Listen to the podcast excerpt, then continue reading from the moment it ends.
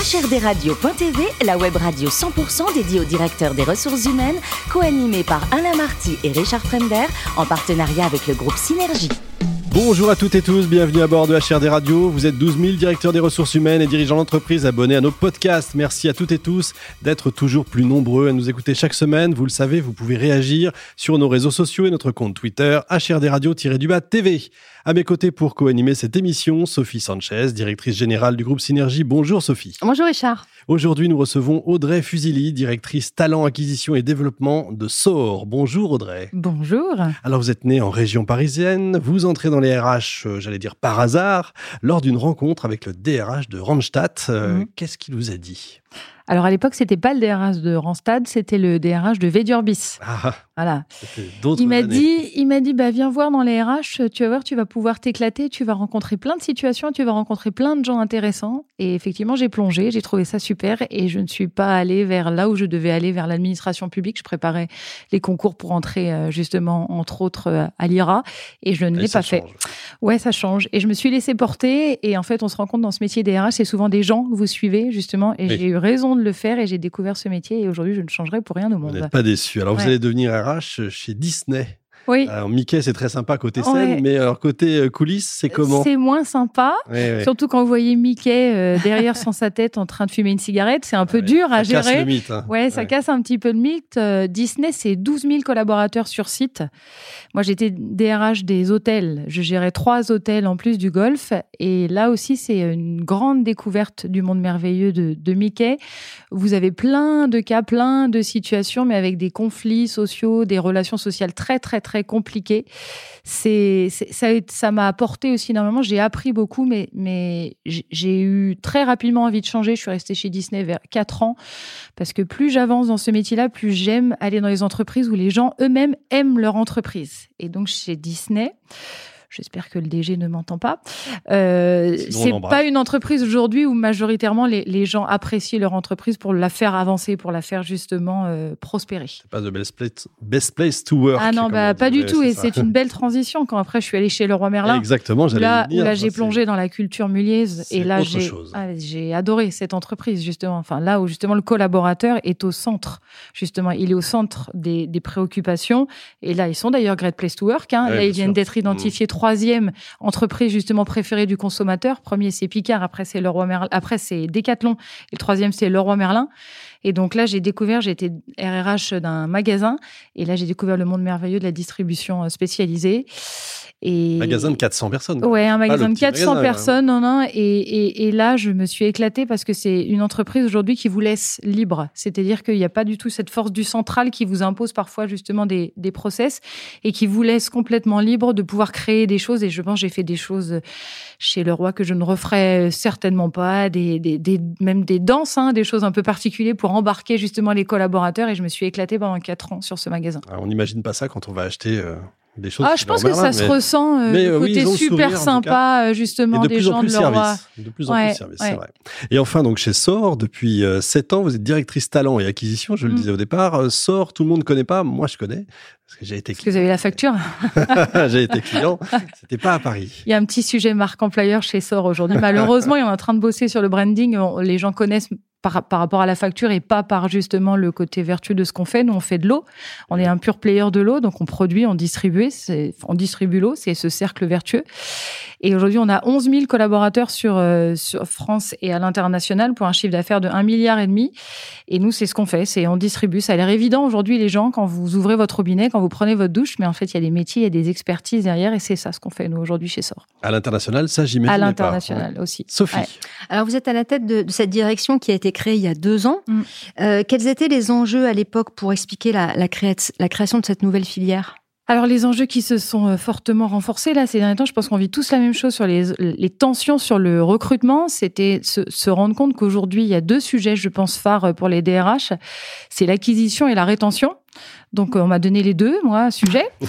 Donc, on s'est dit, bah, au lieu de, et là, pareil, j'espère qu'il n'y a pas des gens des cabinets de recrutement, au lieu de dépenser des milliers d'euros pour des chasses, et on va aller créer nous-mêmes, en fait, notre cabinet de chasse interne, et on va trouver des leviers pour justement pouvoir faire venir des gens, alors, autre qu'un process clair, des contrats digitalisés.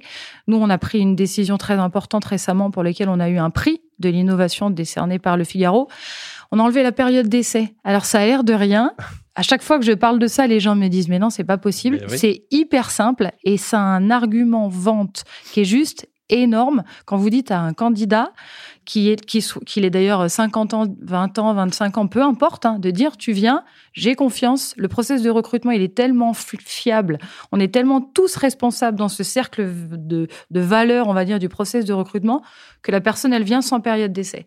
Parce qu'aujourd'hui on est convaincu que pour faire venir les gens, alors, on parle beaucoup de RSE, d'image, de sens, mais je pense aussi qu'il faut prendre des décisions, pardon, très, justement, un peu insolente, entre guillemets, et un peu disruptive. Mmh. Et nous, depuis qu'on a pris cette décision-là, on voit que ça commence à, se savoir et que ça plaît énormément. Et quand vous êtes un jeune, hein, par exemple, et que bah, vous devez prendre un appartement et que vous arrivez, vous êtes en période d'essai, bah, vous êtes bloqué. Nous, on, on, libère ça et on apporte, en plus d'un travail, un équilibre. On essaye justement de vendre aussi, dans la promesse, dans l'engagement, un équilibre perso et pro. Et vous n'avez pas une mauvaise surprise? Peu, honnêtement. Depuis on a lancé en mars. Depuis mars, on a fait, donc là maintenant, on a fait 1153 recrutements. Je suis bien le nombre de recrutements. Hein. Exactement. On a rompu, donc pas des périodes d'essai, on a sorti des gens mm. par le biais en fait du licenciement, même pas une dizaine de personnes. Parce qu'en fait, ce qu'on se rend compte, c'est que quand vous ne mettez pas la période d'essai, le candidat qui est en face, lui, s'interroge aussi sur le fait que s'il veut vous rejoindre, on en a eu trois hein, qui nous a demandé des périodes d'essai. Et quand on lui dit non, c'est une décision d'entreprise, on ne le mettra pas. Bah, vous vous rendez compte que les personnes, en fait, c'est eux qui avaient des doutes quant au fait de basculer mmh. chez vous. Mmh. Et le fait qu'il n'y ait pas cette période d'essai, c'est eux qui disent, bah, en fait, euh, non. Prennent la décision en, amont. Ouais. Donc, vous disiez que justement, vous, vous travaillez sur la marque employeur de, de, la SOR. Mmh. Alors, comment vous y prenez pour travailler sur la marque employeur? Alors, déjà, on est sur la marque, sur le branding. Et donc là, on va lancer au mois de janvier. C'est encore off, là, c'est en chambre qu'on travaille. C'est simple, on va, on va valoriser ce qu'on fait, le produit. Aujourd'hui, j'entends le nombre de candidats qui me disent, moi, je veux aller dans une entreprise pour laquelle il y a du sens. Le fait de se dire, je, contribue au cercle vertueux de l'eau. Pareil, je vais faire attention à ne pas critiquer d'autres entreprises. Je pense que c'est plus noble que d'aller dans une entreprise parfois où les produits sont peut-être euh, moins utile. Et, ça, on, très longtemps chez SOR, on a pensé, pensé pardon, que pour vivre heureux, il fallait vivre caché. Ça, c'était nos anciens mhm. dirigeants. Notre nouveau dirigeant, notre CEO Patrick Bléton et, mon DRH, que vous connaissez, je crois qu'il est déjà venu, Xavier Savini. Ils ont bien compris qu'il faut se faire connaître et que c'est pas manquer d'humilité, justement, de se faire connaître. Nos concurrents, Veolia et Suez, eux, se font énormément connaître. Il parle beaucoup. Nous, on, était plutôt cachés et on s'est dit qu'il fallait sortir de ça. Et donc, au mois de janvier sort notre positionnement marque. Et après, on va lancer justement le sujet de la marque employeur. Et là, vous vous inspirez de, des témoignages de vos candidats, de vos, de vos collaborateurs? Bah Oui, on va lancer un employé advocacy. Enfin, pour mm. expliquer, on a des valeurs fortes. Quand j'étais chez Disney, les valeurs, elles étaient affichées. Elles étaient obligées d'être affichées, mais elles n'étaient pas portées. Chez SOR, vous les affichez pas, les valeurs, en fait. Elles sont déjà au sein, justement, de l'ADN de l'entreprise. D'ailleurs, on, dit qu'on est des sauriens. C'est assez drôle, en fait. On est caractérisé comme... Euh, comme, euh, comme une famille. Et on a cette, ces valeurs-là, justement, dans, dans, qui coulent un petit peu dans les veines, où on dit qu'on est des verts, parce que notre logo, il est un peu couleur, euh, couleur vert. Alors, vous êtes très engagé aussi dans le recrutement des jeunes, euh, notamment via l'alternance. Alors, comment vous les intégrez, les jeunes? Euh, bah, comme un CDD, CDI. Aujourd'hui, c'est plutôt la... Quel, dispositif, quel accompagnement Alors déjà, on a un engagement fort parce que on a hum, refinancé notre dette et juste parce que c'est un point important. C'est pareil quand on parle de ça, euh, c'est assez euh, disruptif. Nous, on a rattaché notre refinancement de notre dette de 950 millions d'euros à neuf engagements RSE. Si demain, sous 2025, on respecte pas nos neuf engagements RSE, justement, on aura des pénalités. Et dans ces neuf engagements RSE, ce qu'on a affiché officiellement, il y a un engagement, il y a deux engagements que je porte, dont un qui est lié justement à l'alternance et les stagiaires, qui dit que sous 2025, 10% de nos effectifs groupes seront des alternants et des stagiaires. Parce qu'on est convaincu qu'il faut effectivement faire venir du sang neuf et les accompagner et, après les développer. On s'est aussi engagé que sur ces 10%, et là, l'engagement est très ambitieux. 50% seraient recrutés soit en CDD, en CDI à l'issue. D'accord. Et là, je sais que c'est très, très ambitieux, mais je pense qu'il faut avoir des, des engagements ambitieux. Et pour les faire venir, je, je, ça va être redondant, mais c'est le sens. Quand ils sont à mmh. l'NGS, à l'ENSIL et, et qu'ils préparent des, des, études pour être ingénieurs dans l'environnement, enfin justement le côté sens, je reviens Mm. sur ça, mais le simple fait de parler de ça prend tout son... Sens. Mm. Ouais, exactement. Alors, vous parliez de votre second enjeu qui est la rétention. Mm. Est-ce que ça passe aussi par euh, le développement personnel via votre euh, euh, Water Academy? Oui, donc on a un CFA, c'est un- une Sort Water D'accord. Academy euh, justement, où on, où on- euh, donc là c'est plutôt de la formation initiale et de la, enfin c'est plutôt de la formation initiale, et là c'est plus un lien pour vous répondre, c'est plus un lien avec le sujet de la- de l'alternance. C'est D'accord. c'est moins pour la rétention Ah oui. justement de nos CDD, CDI. Nous, ce qu'on on, on est convaincu, c'est qu'aujourd'hui, il y a des métiers qu'on n'arrive pas à recruter. Je, je- je défie quiconque aujourd'hui de recruter sous, sous deux semaines un électromécanicien, un Bien sûr. automaticien, un technicien de maintenance. Par manque de formation, justement? Non, par, parce qu'aujourd'hui, c'est les compétences les plus recherchées. Nous, dans le monde de l'eau, euh, on a huit métiers en tension aujourd'hui. C'est la branche hein, qui le dit, qui représente 55% des, des besoins. Et dans ces métiers-là, c'est ce que je vous dis, c'est la maintenance, c'est l'automatisme, c'est l'ordonnancement, c'est les travaux, Mm. enfin les enjeux dans les métiers des, des travaux. Et comme on arrive peu à recruter, c'est très compliqué. On se dit qu'il faut les former. Et on a créé à la Water Academy deux promos d'Electro School on va former des jeunes pendant deux ans à être effectivement électromécaniciens. Parce qu'on voit bien que la, par la seule clé d'entrée du recrutement, on n'arrivera pas. On a étudié euh, la pyramide des âges.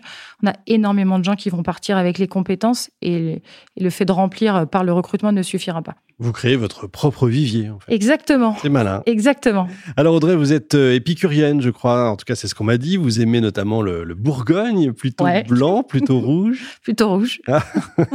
Vous avez, euh, vous en avez un précisément ou- Non, je suis juste épicurienne, effectivement. J'aime euh, bien manger, bien boire, fêter, s'amuser. Enfin, ça, c'est Oh, le roi Merlin, je crois, qui m'a vraiment.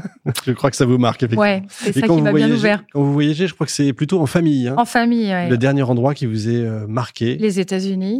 On Quel est- endroit? Parce que On est parti, euh, on, on est parti en Floride et on a découvert euh, le parc Disney. Alors c'est pas très Ah bah, classique, hein, Non, euh, voilà, finalement, vous les, aimez- vous les aimez bien. voilà les keys et, et on part en bande. En fait, c'est ça le, le trait caractéristique, c'est qu'on part, on est 14, c'est une bande globale et on Ah part ouais. tous ensemble et on découvre et c'est plutôt routes. Voilà, avec grande les enfants de 3 ans à 21 ans.